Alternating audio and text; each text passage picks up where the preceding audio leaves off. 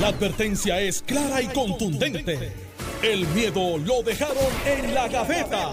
Le, le- le estás dando play al podcast de Sin, miedo, de Noti1630. Buenos días, Puerto Rico. Esto es Sin Miedo en Noti 1630. Soy Alex Delgado y para allá voy yo hoy a almorzar a las 12.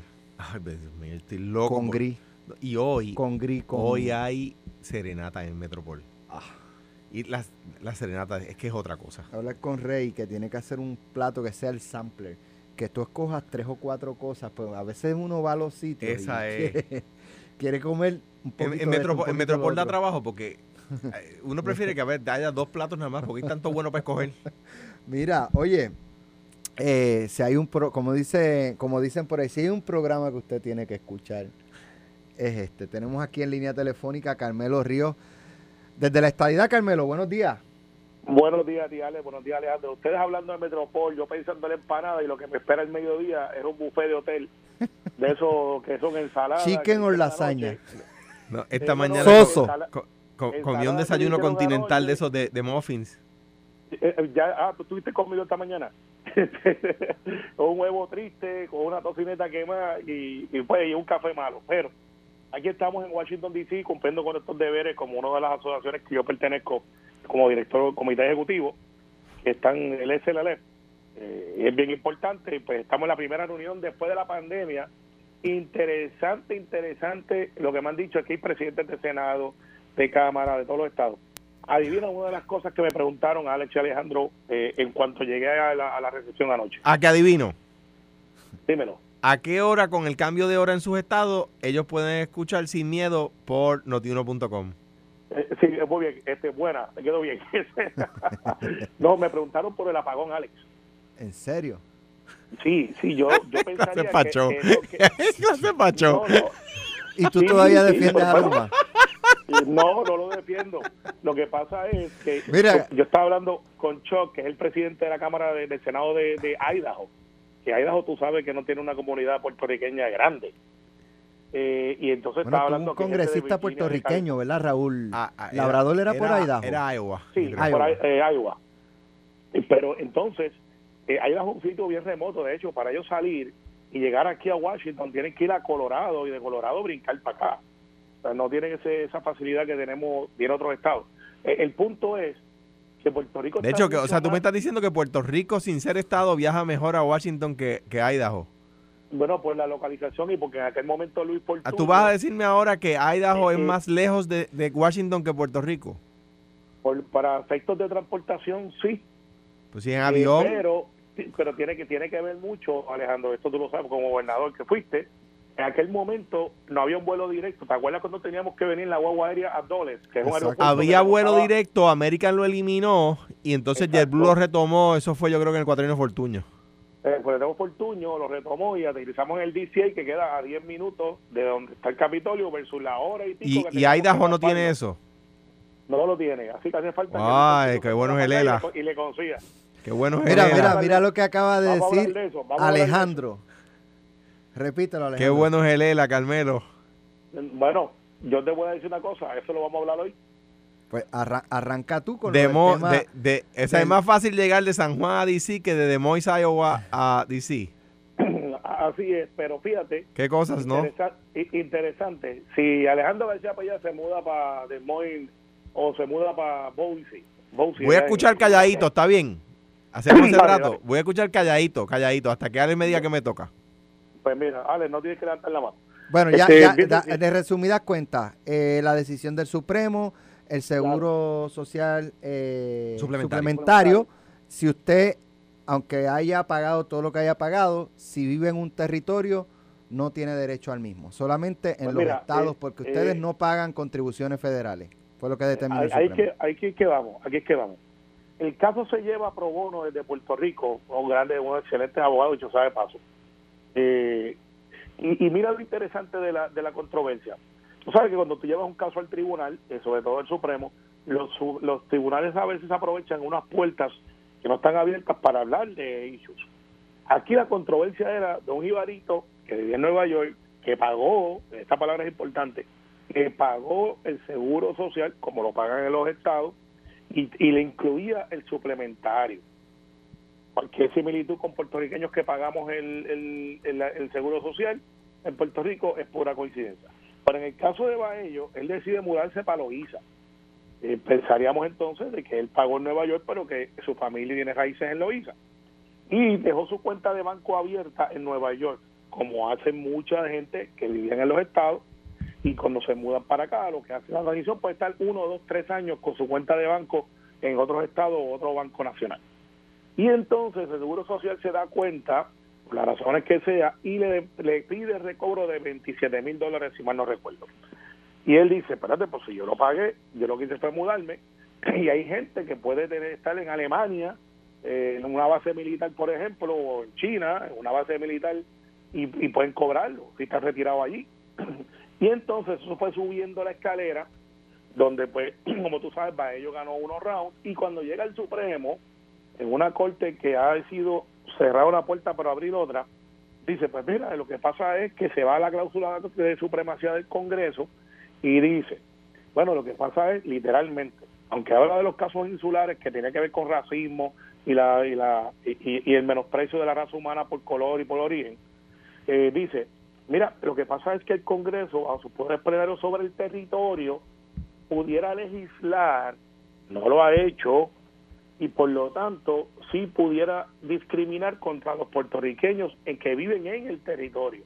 Y eso, en mi opinión, abre la puerta para el asunto del estatus, porque entonces el ELA no es tan bueno nada, porque si fuera bueno reconocería que este jibarito de Loíza, que hizo su vida en Nueva York, que pagó sus contribuciones en Nueva York, que decidió mudarse a Puerto Rico, ahora es menos ciudadano que lo que era si regresaba a Nueva York.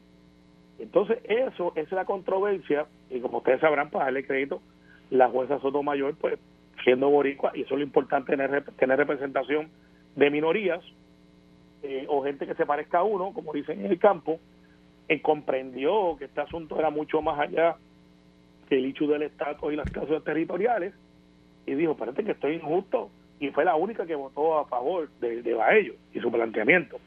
Al final del día, el debate de la estadidad versus el ELA versus la independencia se mantiene intacto pero con un con un gravamen que ahora otra vez nos dan a nosotros una radiografía de que nosotros somos una propiedad de en mi interpretación de que nosotros somos parte de pero no somos somos somos parte pero no igual a lo, a lo que es entonces idiosincrasia de un sistema de seguro social bajo la color de la excusa color de la excusa de que aquí no se pagan contribuciones federales.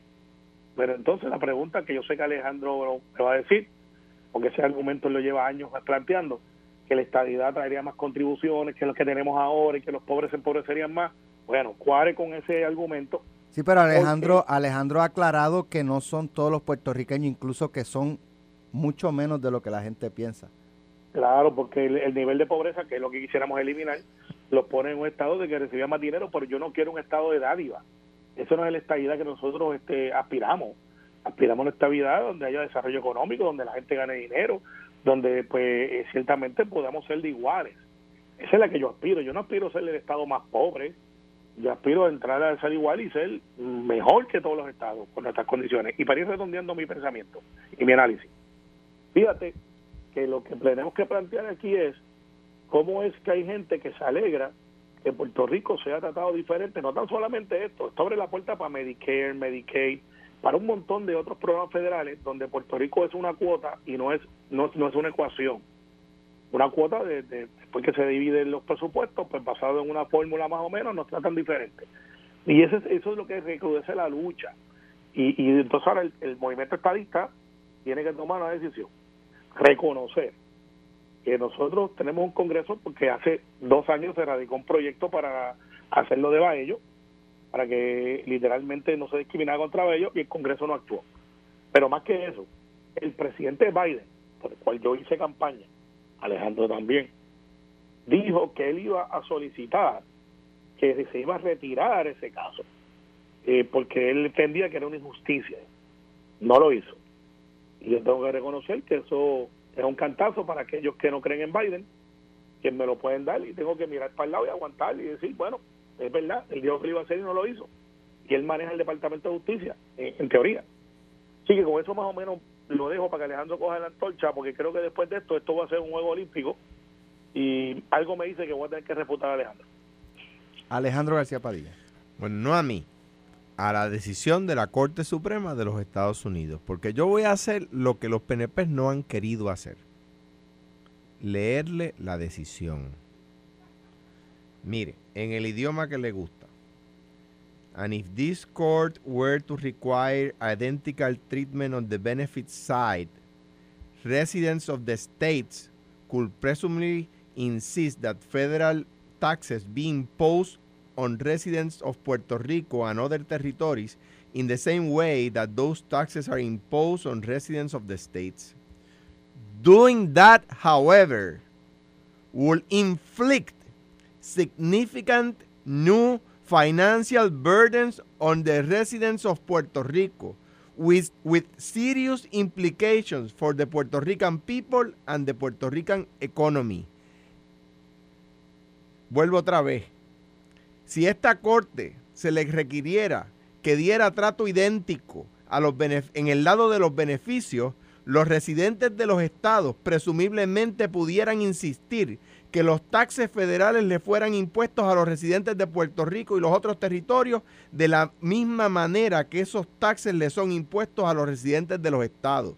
Haciendo eso, le inflictiría daño significativo y una nueva carga financiera a los residentes de Puerto Rico con implicaciones serias a la gente de Puerto Rico y a la economía de Puerto Rico. Ese no es Alejandro García Padilla que lo, que lo determinó. Esa es la Corte Suprema en la opinión mayoritaria. No soy yo. Pero de hecho, un discurso similar era sobre el sale tax del Partido Popular y lo impusieron. Yo, escuché calladito. Y, llevamos, y llevamos. Pero yo escuché calladito. Llevamos varios años. No, lo que pasa es que. Yo escuché dale, dale, Alejandro. Yo escuché calladito. Yo pues tú nos avisas cuando e, e, termine. Esa determinación, eso que yo acabo de decir no es un argumento de los populares. No, o sea, tú dices un argumento similar, pero es que esto no es un argumento de los populares. Es un, eso es la, estoy leyendo la determinación del tribunal que ayer el PNP salió corriendo sin leerla a celebrarla. Y de repente, los que la leímos le dijimos, cuidado, que mira lo que dice la Corte Suprema de los Estados Unidos. Entonces, algunos temas.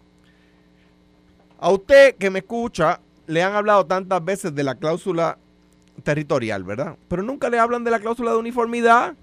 ¿Qué es lo que está diciendo la Corte Suprema? Le está diciendo, si le doy los mismos beneficios, le tengo que poner los mismos taxes. Por eso está, ¿qué, ¿cómo estamos buscando el seguro social suplementario? En el Congreso, porque el Congreso lo puede dar sin poner los mismos taxes. ¿Ve? El Congreso lo puede hacer, no lo puede hacer la Corte. Carmelo dice que somos menos ciudadanos que los que viven en las bases militares. Ah, faltaría más. No es que somos menos ciudadanos, es que esos viven en las bases militares y las bases militares son territorio del Estado. En, ahora no tenemos los mismos beneficios de cualquier, si, si, cualquier ciudadano americano que se muda a Roma. Pues si no vive en un Estado, no paga los taxes del Estado, no tiene los beneficios del Estado. Carmelo parafrasea, a mi juicio incorrectamente, los casos insulares. Porque si, el PNP se basa y cree en los casos insulares para decir, para hablar mal de la relación de Puerto Rico, para empezar, la Corte Suprema ya dijo que la relación de Puerto Rico con los Estados Unidos cambió en el 52. Y lo dijo en Sánchez Valle y lo, dijo, y lo dice en el caso de ayer. Pero lo que dice la cita es property but not part. O sea que cuidado que, que los estadistas se dejen llevar por, por, los casos insulares, porque esos casos dicen que no somos parte de los Estados Unidos. Y además, Carmelo dice que no quiere un estado de dádiva. Vaya por fin. Porque lo, que, para que la gente sepa lo que pasa en Washington, hay una premisa en política que dice, decía Joseph Napolitan, que es el, quizá el principal gurú de, la estrategia política en los Estados Unidos, ya murió, que lo que se decía en, en Pensacola se sabía en Pasadena. Eh, Pasadenas en California y Pensacola en Florida. Aquí en Puerto Rico, los estadistas, ustedes recordarán que decían que íbamos a recibir qué sé yo cuántas eh, welfare más, que si las ayudas federales iban a subir tanto. Y eso en Washington lo sabían, igual que le preguntaron por el apagón. Decían, pero si que ustedes lo que están diciendo es que esto, esto es para allá y no para acá. Háblenle a los puertorriqueños de los impuestos. Ahora, usted que está en su casa, sentado, escuchando esto en su radio, en su carro, en el trabajo, escuchando Noti1 ¿Por qué el PNP nunca le dice a usted sobre los taxes que usted tendría que pagar adicionales a los que paga hoy? Alex dice un buen argumento. Ah, bueno, hay personas que están bajo el nivel de ingreso federal, por lo tanto no pagaría. Pues, La, ¿verdad? la mayoría de los Pues, puertorriqueños pues, no lo pagarían. Bueno, lo que pasa Eso es verdad. Lo que pasa es que la mayoría de los puertorriqueños, incluso a Ana, incluye a Ana, Juan y Diego, mis hijos, que no pagan, pues son tres. Ahí hay tres, pero no pagan impuestos porque son niños.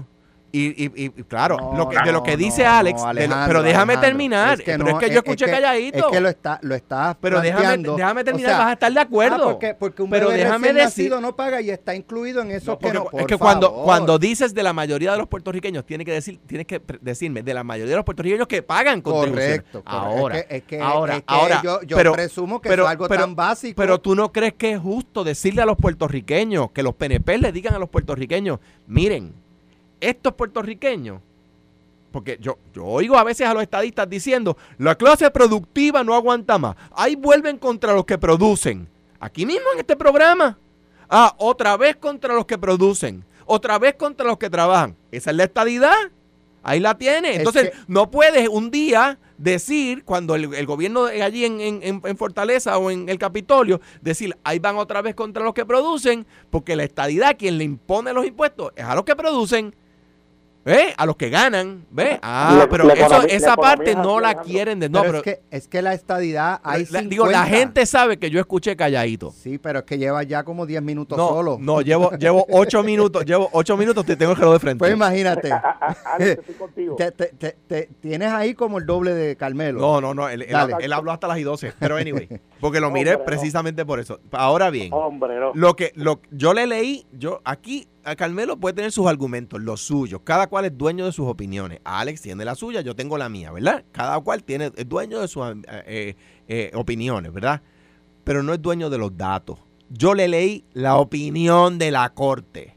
No la opinión de Alejandro, no la opinión de Carmelo, no la opinión de Alex, no la opinión de Mente Maestra, la opinión del Tribunal Supremo ayer, que dice, si le damos eso, le tendríamos que imponer los taxes y eso sería una carga financiera significativa nueva, adicional a la que tienen hoy. No soy yo, se los dice la Corte Suprema. Esa parte no les gustó. Pues mala mía, Mm, yo lo siento si no les gustó, pero eso es lo que dice Pues la fíjate, Corte. Alejandro, pues fíjate, Alejandro, es que yo no estoy. e- Esa es la opinión de la Corte y tiene otros otros aspectos más, porque obviamente yo resumí los casos insulares no como una posición del PNP, sino porque fue un caso que hablaba de discrimen y razas inferiores. y Terribles, terribles. Y, y hasta los, y hasta los otros días estaba De hecho, de hecho, uno de ellos fue escrito por el juez presidente de la Corte Suprema que después fue presidente de los Estados Unidos. Claro. Está- Entonces, ¿qué pasa? ¿Qué pasa? Lo que pasa es que el argumento de las contribuciones, que ha sido el argumento que ha usado el Partido Popular históricamente eh, eh, para el Partido Nuevo Progresista como contraparte, como dice Alex, como dice mucha gente, pero lo que pasa es que si tú estás en el nivel de pobreza, estamos nosotros, que tiene que ver con lo que es el ingreso, pues mucha gente diría, pues no lo vamos a pagar. ¿Sabes qué? La estabilidad que yo quiero es que la gente salga del nivel de pobreza y pueda pagar. ¿Y por qué dicen que es que va a recibir un montón de welfare? Ustedes no dicen eso. Pues, eh, pues fíjate, lo dicen algunos, pero ese no es mi argumento. Los paquines eran 10 mil millones más en welfare. Esos eran los paquines del PNP. Pero, pero por ejemplo, pero eso fue un momento en el PNP, Alejandro, que eh, había una guerra, de, un debate de, de, contribuciones versus no contribuciones. Y que y Luis Ferrer decía, la estabilidad es para los pobres. Y, y, se planteaba el- lo- el acceso que tendríamos a asuntos como eh, servicios médicos, por ejemplo, eh, nuestros veteranos, que se hablan mucho. Mucha gente dice, no, nuestros veteranos que han luchado.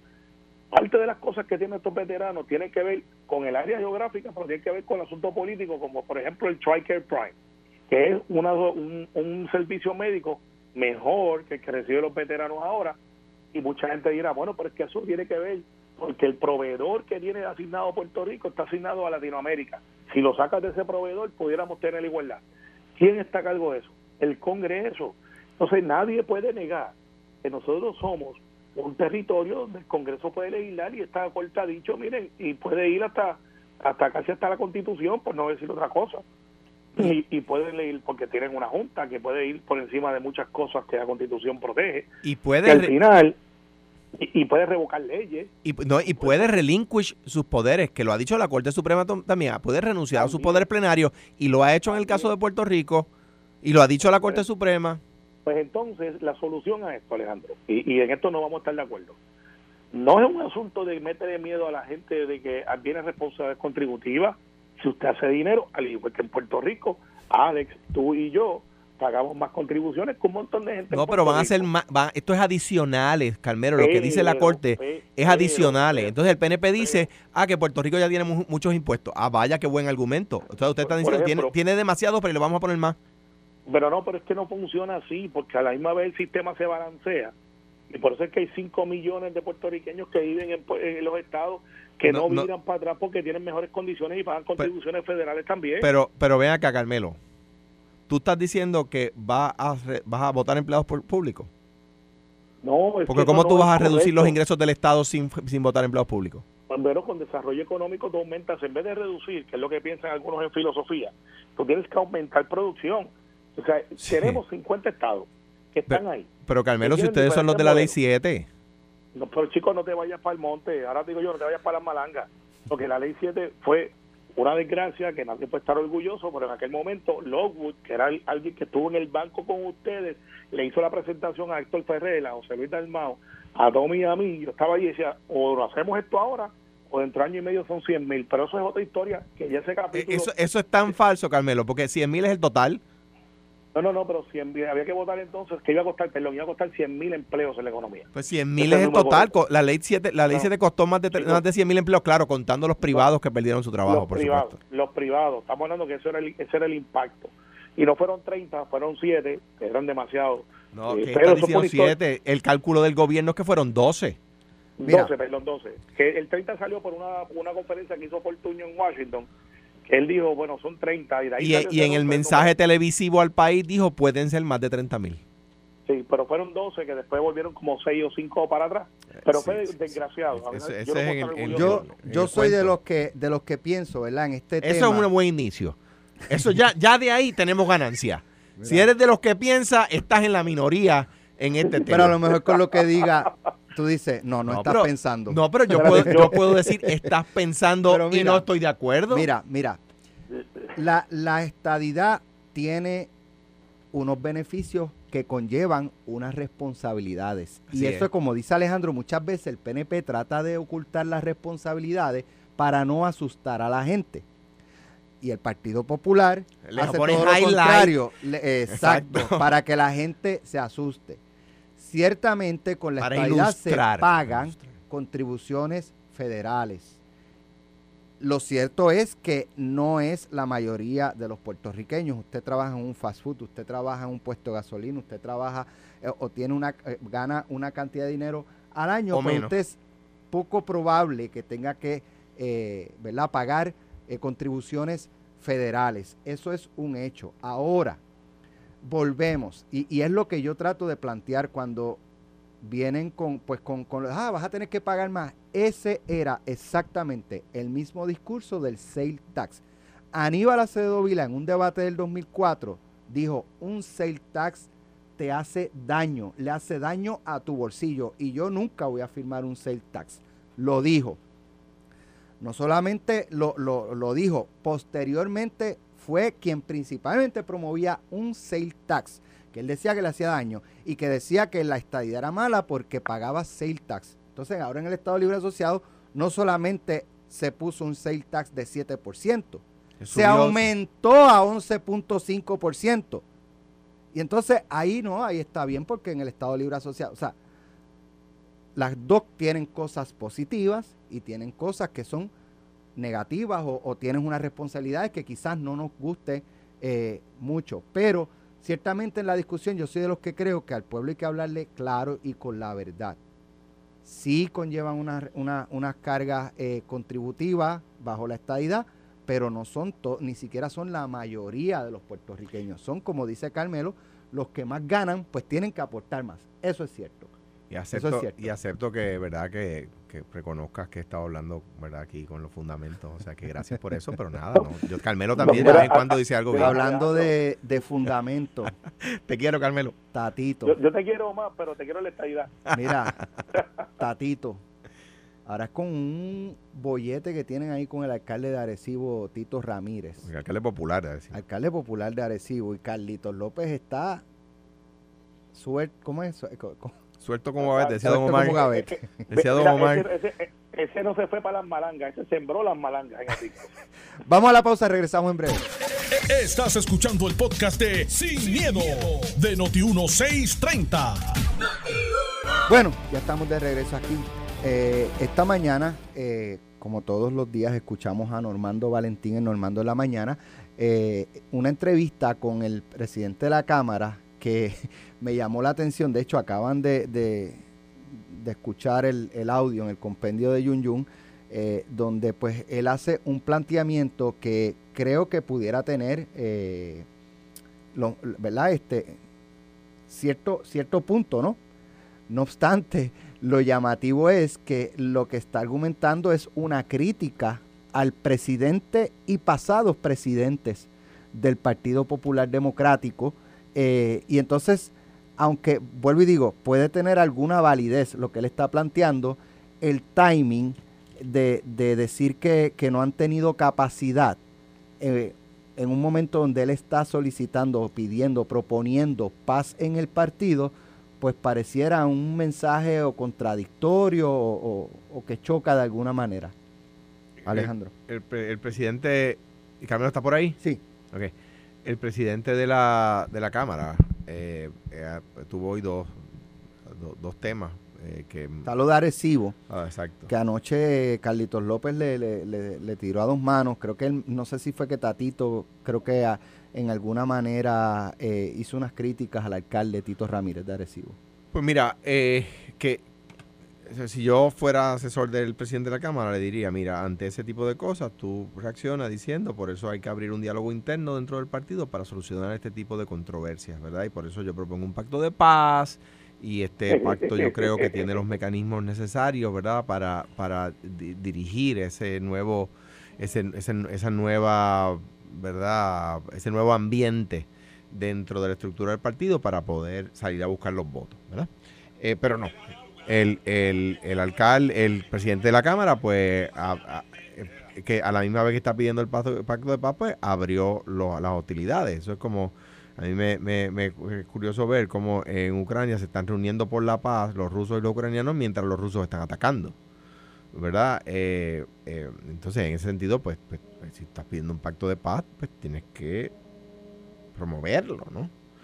Eh, y, le ha molestado aparentemente que, que que algunos en el partido me han dicho, bueno, hay cosas buenas y cosas no tan buenas, igual que la de Jesús Manuel. En la de Jesús Manuel yo he dicho, hay cosas con las que yo estoy de acuerdo y cosas con las que no. O sea, esto no es con Tatito, ¿verdad?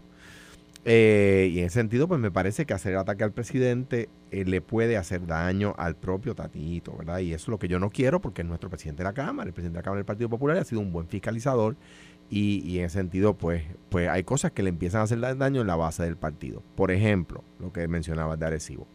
El alcalde de Arecibo con razón se queja porque dice que el, el, el representante PNP por Arecibo, Memo González, tiene más presupuesto en su oficina legislativa que algunos legisladores del Partido Popular, incluyendo, sin limitarse, pero incluyendo el secretario general del Partido Popular. Entonces, ¿cómo tú le das más presupuesto a una persona que va a retar a tu alcalde de Arecibo, que se va a postular en contra de tu alcalde de Arecibo, que rescató a Arecibo después de 16 años de, en manos del PNP, en manos de Tito, ¿cómo tú le das tanto presupuesto más que al representante que es el secretario general del partido? Pues mira, eso es una cosa que a los populares no les gusta. Pues la verdad. Y Tatito no tiene la condición que tiene José Luis allá. Tatito tiene mayoría, José Luis no. José Luis tiene 12 de 27. Tatito sí tiene eh, mayoría para aprobar eh, eh, por ciento. Y entonces dice Tatito, ah, bueno, lo que pasa es que él votó, hizo campaña a favor de Memo. Yo me puse a chequear los números. ¿Que ¿Quién hizo campaña a favor de Que Memo? Tito hizo campaña a favor de Memo. Yo me puse a chequear los números, me puse a chequear internet y yo veo fotos, mil fotos de Tito con el, con el candidato representante que perdió. Y mm, ay, haciendo caminatas, levantándose las manos, ese tipo de cosas que se hacen en campaña. Pero no solo eso, sino que nuestro candidato a representante sacó tantos votos como los senadores de distritos populares que fueron electos. O sea, que parece que los, que los, que los populares en, en, en Arecibo votaron por él. ¿Ve? Eh, lo que pasa es que Tito sacó votos populares y, sacó votos de, fuera del Partido Popular. O sea que los números no le dan la razón. Por eso a mí me gusta mirar los números, ¿verdad? Eh, eh, y en ese sentido, pues, por ejemplo, pues tampoco le dan la razón con el tema de, de, de el, el, el, pacto de paz a la misma vez que estoy, o sea, Dios rogando y con el mazo dando. Eh, pacto de paz, pero acabas de resumir las hostilidades contra, contra la gente de adentro del partido. O sea, que en ese sentido, si yo fuera asesor de él, le diría, bueno, si te han criticado el pacto de paz, sí, pues di, mire, bienvenida a la crítica, si yo quiero abrir esa discusión y algunas de mis ideas se van a aprobar y otras quizás no. Yo, o sea, no puede ser todo o nada. Yo, yo estaba planteando... ahora, eh, perdón, bien rápido, termino con esto para pasarle el batón a, Carmelo con un poquito de pique. Eh, eh, fíjate, fíjate lo que pasa. Llevamos cinco días con críticas al Partido Popular y yo que represento la, visión autonomista y popular en este programa, defendiendo al Partido Popular de críticas y ataques de los populares, no de los PNP. En la asamblea del PNP, nada más y nada menos que la comisionada residente le llevó pancartas diciendo Jennifer gobernadora y los populares no atacaron. Y los PNP se defendieron, pero, pero se defendieron de la crítica de la prensa, no de la crítica interna. Entonces, pues, pues, uno dice, pues, mano, eh, la verdad es que, como decía Muñoz Marín, el Partido Popular lo derrota el Partido Popular. Yo, yo creo que el, el ¿verdad? Y, lo planteaba el presidente de la Cámara, y yo creo que esto lo he escuchado también en, Pelota Dura y en otros espacios aquí en Noti1. El presidente está peleando con demasiada gente. Alcalde de Arecibo, alcalde Dorado, José Luis Dalmau, eh, con Alejandro, eh, habló de, clasismo, de racismo, o sea, y eso ahí incluye a muchas personas. Estas peleas eh, en el Partido Popular las, o estas controversias las hemos visto anteriormente, pero yo no recuerdo haber visto, aún en controversias pasadas, una figura de un partido con tanta pelea o tanta controversia, con tanta gente simultáneamente. Vamos a coger dos ejemplos. ¿La has visto? Exacto. Eh, lo, presentas muy bien en una columna ayer. Aníbal Acevedo Vilá eh, habló de pegar manguera, de corrupción. Eh, eventualmente se enfrenta a Héctor Ferrer en una primaria, en una asamblea. para la presidencia del partido. Le dieron una paliza Aníbal Acevedo Vilá. Carmen Yulín Cruz críticas constantes, eh, haciéndole, ¿verdad? O complicándole la, gestión gubernamental, en este caso Alejandro, eh, siempre en controversias, cuestiones ideológicas dentro del partido. Eh, si usted cree en la unión permanente, para eso tiene el PNP, váyase para allá. eso es una frase de Muñoz Marín, o sea. Entonces, ¿qué pasa? Cuando Carmen Yulín se presenta en una primaria interna del Partido Popular, no llegó quinta porque no habían cinco posiciones. O sea, eh, eh, cogió una paliza también.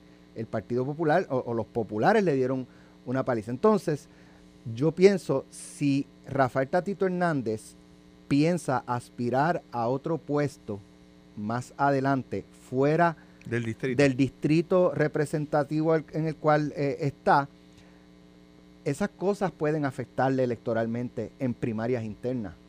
Eh, eventualmente. Lo hemos visto. O sea, Carmen Yulín y, lo de Aníbal con Héctor Ferrer. Yo creo que, hay un balance, y por supuesto Carmelo sé que está ahí ávido por, por entrar. Yo, creo que hay un balance entre la buena fiscalización que está haciendo la Cámara, y en ese sentido, pues hay que dársela, es la verdad. Buenas ideas que ha propuesto, porque ha propuesto buenas ideas, ¿verdad? Eh, y cuidado con eh, herirle la retina a los populares, porque porque las, primarias van a votar los populares. Eh, yo recuerdo el caso del, candidato de San Juan de Victoria Ciudadana, Manuel Natal, que en la primaria Yaramari Torres por poco le gana. Exacto. Yaramari Torres, que en aquel momento era, era poco conocida. Él, él sale eventualmente, saca más votos en la elección general porque ya no depende de los populares, independentistas y ¿verdad? que no participaron en la primaria, pues le dan su voto. Pero internamente en el tenía partido problema, estaba muerto. Tenía problema, tenía problema. Entonces, Alex, pero mira, pero mira este ángulo. Y, obviamente yo he escuchado a Alejandro porque es un asunto de populares, pero pues uno tiene que meterse porque después de todo este programa... Si tú eres, tú eres presentado de vez en cuando, te gusta meterte en las cosas de... ¿De vez en cuando? No, es presentado, es que pues, me invitan, No, es parte, yo es parte del análisis. Eso es como esto, parte del análisis. Mira, Dale, Carmelo. este, yo lo veo al revés. Yo creo que, que primero, aunque Tatito hizo el pacto de la paz, que fue marca Wichi, y esto no fue funcionó, y después salieron a atacar a Alejandro dos o tres, y todo el mundo sabe que eso fue una declaración de guerra. Lo que sí tengo que dar crédito es que esta última batalla no le empezó Tatito. Cuando ustedes lo invitan a jugando pelota dura, llegó el video, quien le cae encima a Tatito es Carlos López, que ha peleado con todo el mundo. Todo el mundo sabe que Carlos López y Tatito tienen un feudo hace más de 10 años.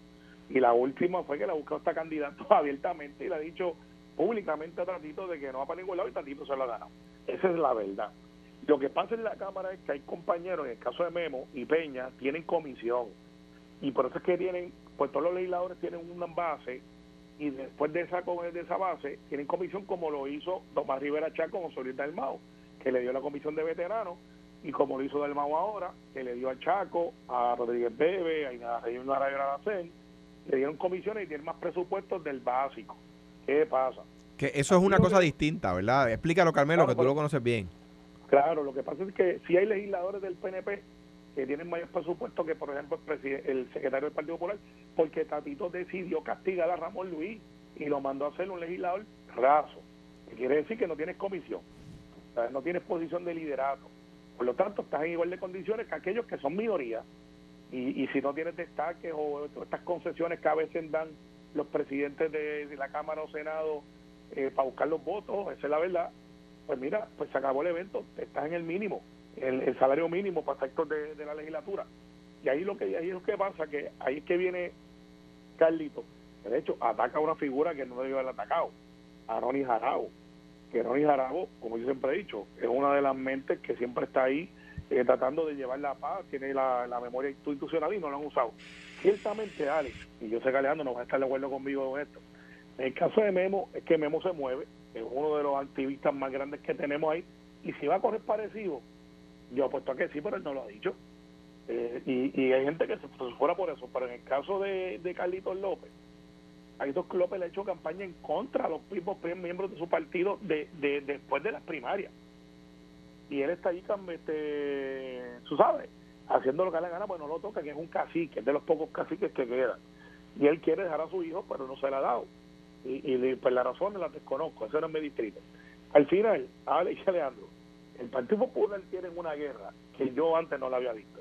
Pues yo he visto la guerra de Yulín cuando le cerruchaba el paro a Alejandro, le tiraba bolas de cañón desde, el, desde, desde San Juan hacia la fortaleza. Y, y Hernández Colón los ponía en su sitio, en su tiempo. Lo hacía Hernández Agosto, lo hizo en un momento Héctor Luis, Ronnie Jarabo en un momento. Pero esos tiempos ahora atacan a José Luis, quieren que se vaya José Luis, pero la no quieren que se, que se vaya. Charlie quiere, pero no entra. Eh, Jesús Manuel está eh, como los discípulos, todavía no es su tiempo. Y entonces, ¿quién se encarga de la cosa? Alejandro está activo, pero está decidido a defender la institución y no meterse en ese hecho personalista ahora. Sila no aparece. Aníbal, eh, pues tiene sus propios hechos. Entonces, ¿quién se encarga de la casa? Josian, su hijo ataca a Alejandro. El de Villalba quiere correr, pero a la misma vez este se esconde, saca la cabeza, se esconde y no toma posiciones. Y cuando las toma, le da un paso a alguien ¿Y la pancarta de Jennifer? pues son dos pancartitas, entonces como a usted le gustan las pancartas, yo creo que voy a buscar una y te la voy a enviar para que le marque. Firmada, pero la quiero autografiada. Ok, puedo, si tú me consigues el paso de Aníbal, hacemos un canje, dale. Dale, Entonces, no me cuques. No, no, es que yo de verdad quiero el paso de Aníbal. Y yo quiero la pancarta que dice Jennifer Gobernadora. Está bien, y le ponemos dos- Ese intercambio lo hacemos aquí. Exacto. Y mira, y, y- Y yo voy a tener a ella. Al lado. Yo voy a tener la 2028. perra al lado para ver. Mira, en 2028 eso va a pasar, no me cabe la menor duda. Pero como ahora estamos en el 2022, yo lo que te digo es lo siguiente, no es que me preocupa, pero analizando el Partido Popular, no es que den un puño sobre la mesa, porque Luis Raúl y esta gente está diciendo que va a correr o no va a correr, y que Huilito ataque a su primo, y que son vecinos. Eh, ¿Cuándo van a parar? Yo no creo que este reburú se acabe la semana que viene en la Junta del Partido Popular.